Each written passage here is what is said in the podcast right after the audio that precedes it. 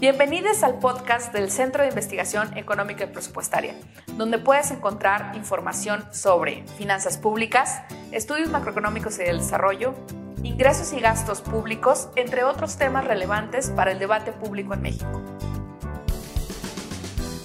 Hola, ¿qué tal? Sean bienvenidos a su podcast de confianza en temas de finanzas públicas. Mi nombre es Emilio Sánchez y al día de hoy tengo el gusto de estar con Suni Villa, socia del Centro de Investigación Económica Presupuestaria. Hola Emilio, ¿qué tal? Mucho gusto.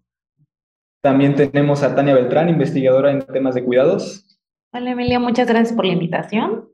Y también tenemos el gusto de tener a Aide Zamorano, fundadora de Mamá Godín. ¿Cómo estás, Aide? Muy bien, muchas gracias, Emilio. Un gusto. Además, soy súper fan del CIEP. Gracias por la invitación.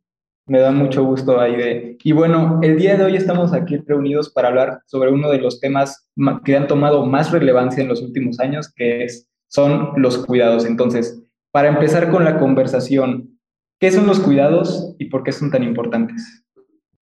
Bueno, aquí a mí me gustaría empezar con, diciendo que, pues, como tal, no hay una definición estricta de qué son los cuidados. Eh, yo me voy a basar en una definición que hay en, el diccionario, en un diccionario que realizó Oxfam y la red de cuidados, en el que mencionan que los cuidados son las acciones destinadas a satisfacer las necesidades básicas, ya sean propias o de terceros. Y estos pueden incluir diferentes dimensiones como la física, la emocional y hasta la psicológica.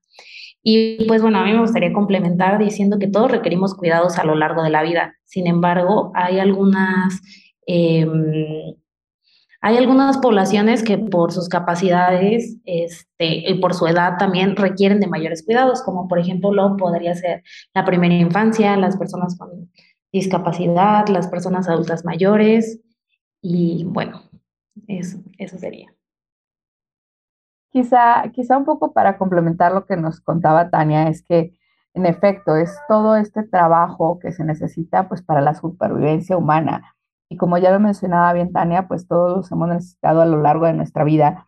Aquí lo lamentable es que principalmente se vuelve un trabajo no remunerado, es decir, no difícilmente se reconoce este trabajo en, en, en, en la vida diaria y, e incluso a veces lo damos como por, por sentado, ¿no? Como que algo que existe mágicamente sin reconocer que realmente es un trabajo. Entonces creo que, eh, como lo mencionaba Tania hace un momento, pues son, son, puede ser una definición tan amplia como lo querramos, porque incluye desde preparar la, desde preparar la comida, desde pensar qué vas a hacer de comer o incluso pues también servirla. Y eso es todo solo en la parte de alimentos y habrá muchas otras cosas más que a lo mejor Aide nos quiera contar para ejemplificar?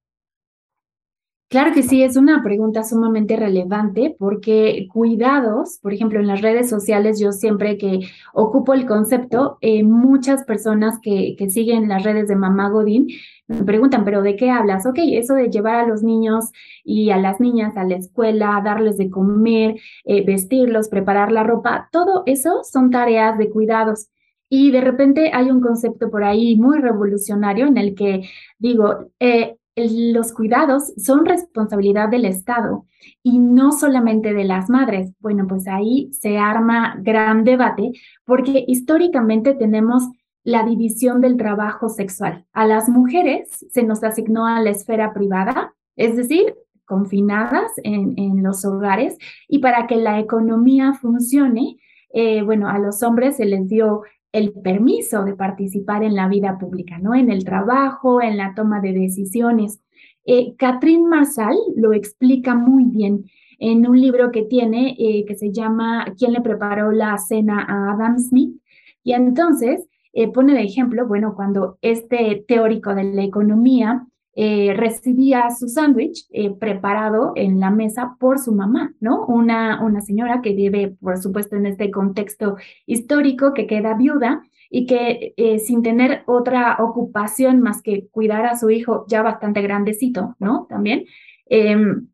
Pues él no se ponía a pensar en, en, todo lo que la mamá hacía para que el sándwich llegara a la mesa y entonces no es la economía como él la presenta, en la que eh, tenemos eh, el pan del panadero y la carne que, que, sale de la carnicería, no la tenemos por, eh, por un bien común, ¿no? O por la búsqueda de este bien común, sino por la utilidad que cada una de esas de esos comercios nos generan. Entonces, un pequeñísimo detalle que se le fue ahí, al señor Smith es calcular ese, ese aporte económico de las tareas de cuidados que en este caso ejercía su mamá sobre él, para que él pudiera dedicarse a estudiar todas estas interacciones humanas.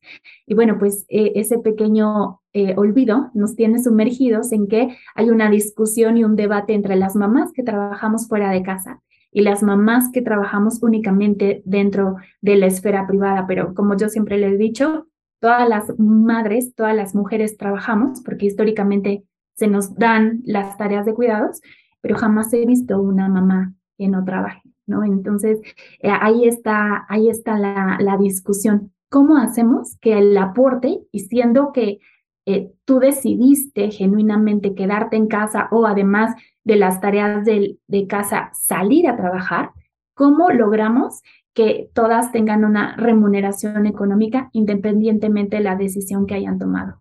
Y en vista de lo que dices, Aide, que es muy interesante, también es importante ver cómo, no solo en México, sino en el mundo, ha evolucionado este, este gasto en cuidados, no solo, cómo, no solo cómo ha evolucionado la remuneración en este tipo de trabajo, sino también desde el sector público, cómo es que se han implementado programas para el tema de cuidados, ¿no? Entonces, lo que quiero preguntar ahora es, ¿cómo ha evolucionado el gasto en cuidados y sobre todo en vista de que estamos discutiendo sobre el paquete económico 2023, cómo se ve reflejado este gasto en el paquete? Bueno, Emilio, quizá comenzaría a decirte que, que, en México no tenemos instituido un sistema nacional de cuidados público como tal. Aún hay una gran discusión, se aprobó una iniciativa en Cámara de Diputados y sigue en la congeladora en Cámara de Senadores. Entonces, mientras eso no suceda, no tenemos como tal todo un presupuesto que incorpore un sistema nacional de cuidados. Lo que sí tenemos es, es iniciativas y algunas actividades que ya hace el Estado para cubrir estas necesidades. Sin embargo, es necesario contarte que, que pues todo se hace de manera independiente y no necesariamente coordinada, coordinada como lo quisiéramos para tener pues mayores economías, ¿no? Por su lado, el IMSS hace algún esfuerzo con sus mal llamadas guarderías, que para empezar, guardar a un niño ya está mal pensado y, tendríamos que estar haciendo correcciones por ese estilo. Y por otro lado, pues hay otras actividades como, como el DIF, si pensamos en, esquemas de primera infancia, pero también pues hay algunas cosas sobre mujeres. De hecho, dos de las grandes noticias que trae este paquete económico, por un lado, es la creación de una encuesta eh, a cargo del INEGI para saber cuáles son las necesidades de cuidados. Por ahí la, la lamentable noticia es que el INEGI tiene cada vez menos recursos y entonces tendríamos que estar vigilantes de que realmente no fuera, eh, no fuera una iniciativa que se quedara en buenas intenciones y no está vinculada a un presupuesto. Y por otro lado, hay una transformación del programa de Mujeres, pero pues también hay que mencionar que, que se incorpora el reconocer, el redistribuir estas actividades de cuidado, pero son parte de un programa presupuestario que tiene otras cosas más que hacer y que, y que pues por lo tanto también eh, puede quedarse invisibilizado si no ponemos la suficiente atención. Pero yo creo que eh, en suma, Tania te puede contar un poco más cómo en el CIEP hemos eh, incorporado estos, estos programas, e identificándolos, cada uno de ellos, para, para, pues para ver cómo desde el sistema público sí se puede integrar un sistema de cuidados y saber cómo comenzamos. Bueno, sí, como bien decía Suni, pues es importante recalcar que en México todavía no existe este sistema nacional de cuidados y nosotros lo que hemos hecho en CIEP es identificar qué programas podrían estar iniciando este sistema nacional de cuidados. Es decir, qué programas que ahorita tenemos eh, podrían ejercer recursos para proveer cuidados. Y encontramos eh, para el paquete económico 2023 13 programas presupuestarios que están, que tienen como objetivo proveer de cuidados a seis diferentes grupos de población, entre los que se encuentran primera infancia, niñez, adolescencia, persona con discapacidad, mujeres e hijos y adultos mayores. Es importante recalcar que pues nosotros para identificar estos programas presupuestarios no consideramos las pensiones porque son recursos que no sabemos si terminan siendo ejercidos para cuidados por las personas adultas mayores. Tampoco identificamos eh, los programas de salud y educación porque estos tienen otros objetivos. En total, pues estos 13 programas que les comento eh, suman 39 mil millones de pesos, lo que representa solamente el 0.5% del gasto neto total. Entonces, en este presupuesto, en este proyecto de presupuesto de egresos de la federación, no observamos que haya un aumento para estos programas de cuidados que pudieran estar conformando el inicio de este sistema nacional. Entonces, pues otra cosa que me gustaría recalcar es que, como comentó Suni, pues la mayor parte de estos programas que identificamos son ejercidos por el IMSS y el ISTE. Entonces, esto preocupa porque deja al 52% de la población que no tiene acceso a seguridad social sin acceso a estos programas de cuidados. Y no sé si Aide nos quisiera comentar como desde el sector en el que ella tiene más experiencia, cómo esto podría ser relevante o por qué es importante que desde el sector público pues se invierta para un sistema nacional de cuidados. Sí, claro que sí, Tania. Eh, yo lo veo en desde una perspectiva distinta. Por supuesto, Mamá Godín ejerce la voz eh, principalmente para el sector privado, ¿no? Le hablo a las empresas pequeñas, medianas y grandes, porque en la actualidad no podemos seguir pensando en, en una inversión exclusiva desde el sector privado, sino que hay que introducir este el concepto de gobernanza, ¿no? Sector privado, público y social atendiendo esta problemática. Eh, por aquí, por ejemplo, está la patrona, mi gatita, ¿no? Pidiendo sus cuidados para eh, ya irse a tomar el sol. Eso es una tarea de cuidados, ¿no? Eh, hay que recordar también que, que estamos hablando de tres grupos de población distinta, ¿no? Las infancias es uno, las personas adultas mayores es el otro y las personas con discapacidad el tercero. ¿Cómo se vería un sistema nacional de cuidados? Porque ya entendimos que en México no lo tenemos todavía. Bueno, es una red de eh, instituciones con infraestructura regulada eh, y también con personal capacitado para proveer cuidados, por ejemplo, en las casas de día, ¿no? Para los adultos mayores, porque todas y todas y todas y todos tenemos a alguien en nuestra familia que requiere de cuidados en esa etapa de la vida. Eh, también tendríamos que tener escuelas de tiempo completo, tendríamos que tener, eh, yo sé que a Suni no le gusta la palabra de guarderías y que lo tenemos que cambiar, ¿no? Eh, por estos centros de cuidados para nuestras primeras infancias.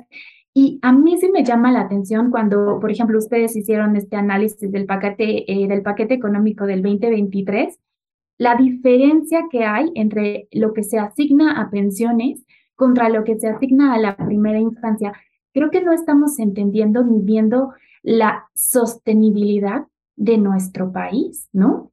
Y que tendríamos que estar invirtiendo en la primera, eh, pues el primer grupo de la población, los más chiquitos y las más chiquitas, y, que no estamos entendiendo, ¿no? Que, eh, que para seguir funcionando y para seguir creciendo y garantizar un desarrollo sostenible, tendríamos que estar apostándole ahí y desde el sector privado, yo también le apuesto a estas alianzas público-privadas en las que, ok, si no hay un ánimo o una voluntad política o, o, un entendimiento de por qué necesitamos este sistema nacional de cuidados, porque está sentado en muchos estereotipos de género, en el que a las mujeres se nos niega el acceso al trabajo y a las madres aún más, porque ¿qué haces fuera de tu casa cuando deberías de estar cuidando a quien tú quieras, ¿no? A los hijos, a los primos, a, a los abuelitos, a quien sea. Eh, todas estas violencias las tendríamos que reducir, pero el sector privado tiene también y puede alojar presupuestos, se vale innovar en estas, en estas situaciones y entonces combinar presupuestos tal vez a nivel local, a nivel municipal, como lo que ya está haciendo Colombia con las manzanas de cuidado, eh, para que las personas que viven en cierta colonia eh, puedan pues contribuir al cuidado de las, de las eh, poblaciones y que las mujeres sigan participando en la economía eh, formal. eh, sacarnos del mundo económico formal a las mujeres es sentenciarnos a vivir en la pobreza total em, durante nuestra etapa de adultas mayores. Y entonces eso te trae otro riesgo, ¿no? No, no te va a alcanzar nunca el presupuesto público para, para tus pensiones y más que vamos a ser cada vez más y más viejitas y viejitos, ¿no? Entonces, es eso. Creo que hay una falta de entendimiento total sobre la asignación del presupuesto y hace falta articular eh, alianzas público-privadas para poder poner alguna solución en la mesa. A mí me gustaría complementar lo que dijo Aide, porque, eh, pues bueno, en el CIEP hemos dicho mucho sobre que el presupuesto para este año es bastante inequitativo intergeneracionalmente hablando, porque bueno, si bien este, se sabe y ya hemos eh, remarcado desde CIEP que la primera infancia genera, invertir en ella genera altos niveles de rentabilidad, ¿no? Y pues podemos observar que en conjunto los programas que nosotros encontramos que son destinados a primera infancia, este, solamente, bueno, más bien, eh, si lo comparamos con respecto al programa Pensión para Adultos del Bienestar, eh, es 14 veces mayor este que los cuatro programas en primera infancia en conjunto. Entonces, pues sí tendríamos que ponernos a pensar eh, sobre, como decía Aide, ¿no? El desarrollo sostenible y ver cómo hacer más redituable esta, em, esta inversión. Incluso, incluso pensar que, pues hace ya algunos años hablar de una pensión para adulto mayor era como un sueño, ¿no? De, tener una pensión eh, no contributiva. Pero finalmente es algo que se ha logrado y ahora pues se, invierte más de un punto del PIB, que es lo que necesitamos para la integración de un sistema nacional de cuidados. Entonces, esto, esto creo que es una invitación a quienes, a quienes asignan el presupuesto a pensar que así como se hizo para una, una pensión hacia los adultos mayores, realmente volteemos a, a realmente hacer asignaciones donde son rentables, que ya lo decía Tania, pero también que es algo sumamente necesario, no solamente para el beneficio de las generaciones que estamos ahora, sino que también tendría un gran impacto en el bienestar de todas las mujeres, que somos el mayor porcentaje de la población, pero que también es, es, en beneficio de las infancias y de la población que viene para el futuro. Entonces, pensar en un sistema nacional de cuidados no es solamente eh, para hoy, sino que es algo que, que nos ayudaría a, a, dar piso parejo, aseguraría que tuviéramos menos pobreza, menos desigualdad, procurar una, una alimentación adecuada, todas estas cosas pues tendrían incluso una reducción en, las desigualdades eh, muy importante y que, y que ojalá volteamos, volteáramos a ver cómo, cómo sí hacer posible esas inversiones. Y sobre el Sistema Nacional de Cuidados también algo que me llamó mucho la atención es sobre las personas que no tienen seguridad social, ¿no? Entonces, ¿cómo estas personas que no tienen acceso a este tipo de servicios pueden ser incluidos en un Sistema Nacional de Cuidados? ¿Qué tenemos que hacer? No solo desde el aspecto público, sino también allá desde el, desde el aspecto privado, ¿no? Porque es importante, como tú dijiste, estas asociaciones para que este sistema pueda concretarse, ¿no? Entonces, esa sería mi pregunta. Es una gran pregunta, Emilio, porque creo que todavía no, no hemos trazado el camino de la respuesta, ¿no? Eh, cuando yo hablo de alianzas público-privadas, y es algo que hago a través del ranking de Mamá Godín, es evaluar las prestaciones que tienen los centros de trabajo para facilitar la participación de los cuidados de las personas. Y la verdad es que dentro del ranking eh, quitamos puntos a las, a las empresas o a las organizaciones que participan y que refuerzan estereotipos de género. Te pongo un ejemplo, ¿no? Cuando el, preguntamos, ok, ¿cuántos días extra de licencia por paternidad tienen los hombres en tu equipo? Y nos dicen cinco días extra, ¿no? Porque la ley ya te establece cinco días, que además ni siquiera tiene un renglón del presupuesto público asignado. Es a discreción del patrón si te lo da o no te lo da. Es como una recomendación de la Ley Federal del Trabajo, pero no hay un, un, presupuesto asignado como para el caso de las mujeres.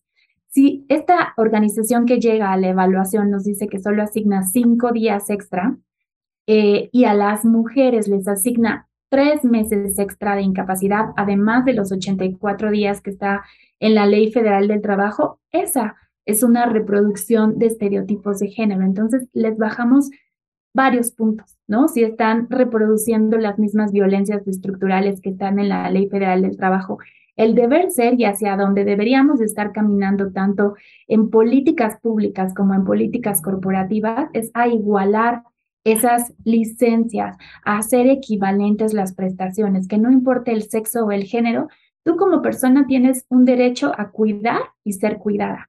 Y eso no lo estamos viendo. Seguimos em, reforzando todas las violencias estructurales. Entonces, ese es un ejemplo. Y de alianza público-privada se me ocurre eh, la experiencia que tiene eh, Argentina, donde eh, pidieron que les dieron un año, a partir de febrero de este año, les dieron un año para instalar centros de cuidados al interior de las empresas que tienen más de 100 mujeres en sus equipos de trabajo, pero al principio esa ley decía más de 100 mujeres. Ahí había un sesgo de género, porque estabas hablando que solamente las mujeres tenemos la responsabilidad de cuidar. Entonces, por decreto presidencial, hicieron una publicación en donde decían más de 100 personas, porque asumieron que todas las personas tenían este derecho a cuidar y, a ser cuidadas. Entonces, tienen un año para instalar estos centros eh, en, sus, em, en sus facilidades. Y si tienes al lado otros centros de trabajo que son más pequeños, tienen que encontrar un mecanismo para poder compartir esas guarderías o esos centros de cuidados. Creo que esa es una muy buena solución y que en México tal vez la podríamos eh, replicar, ¿no? A nivel eh, local. A mí eh, creo que, que, me convence mucho la idea de, uno de nuestros colegas que también forma parte de, del equipo de cuidados en Mamá Godín, que siempre nos, nos insiste, ¿no? si ahorita no está esta voluntad a nivel nacional, tenemos que empezar a apostar por ejercicios a nivel local eh, que, que, se encaminen para crear este, este sistema de cuidados. Y creo que ahí hay varias experiencias ya buenas en, en Latinoamérica. Y bueno, este, muy, muy interesantes reflexiones las que tenemos en este episodio. Siento que no solo el sistema de cuidados este, tiene, o sea, con el sistema nacional de cuidados se va a resolver todo, sino que también tenemos que resolver algunos problemas estructurales que ya tenemos este, desde hace mucho tiempo. Entonces, en ese sentido, creo que este episodio deja muy bien esta reflexión. Y ya como, como siempre hacemos este, en su programa, como reflexión y como última pregunta, en tres palabras, ¿qué necesita un sistema nacional de cuidados? ¿Qué, qué, cuáles son las características deseables para este sistema nacional de cuidados? Bueno, ahí a mí me gustaría empezar. Yo creo que en tres palabras un sistema nacional de, de cuidados debería ser incluyente, equitativo y accesible. Para mí es una alianza público-privada. Yo quisiera decir que un sistema nacional de, cuidado, de cuidados es universal, financiado por el Estado y por lo tanto corresponsable no solamente en el sector público y privado, sino también entre todas las personas que cuidamos y que debemos de ser cuidadas también. Y bueno, muchas gracias por estas reflexiones. Como siempre les recordamos, pueden consultar nuestro documento de implicaciones paquete económico en el portal paqueteeconómico.ciep.mx. También pueden unirse al debate utilizando el hashtag en tres palabras en nuestras redes sociales, en Facebook y en Twitter, arroba ciepmx. Y bueno, yo soy Emilio Sánchez Salazar. Tenemos una cita el próximo episodio de En Tres Palabras, un podcast del Centro de Investigación Económica y Presupuestaria. Hasta entonces.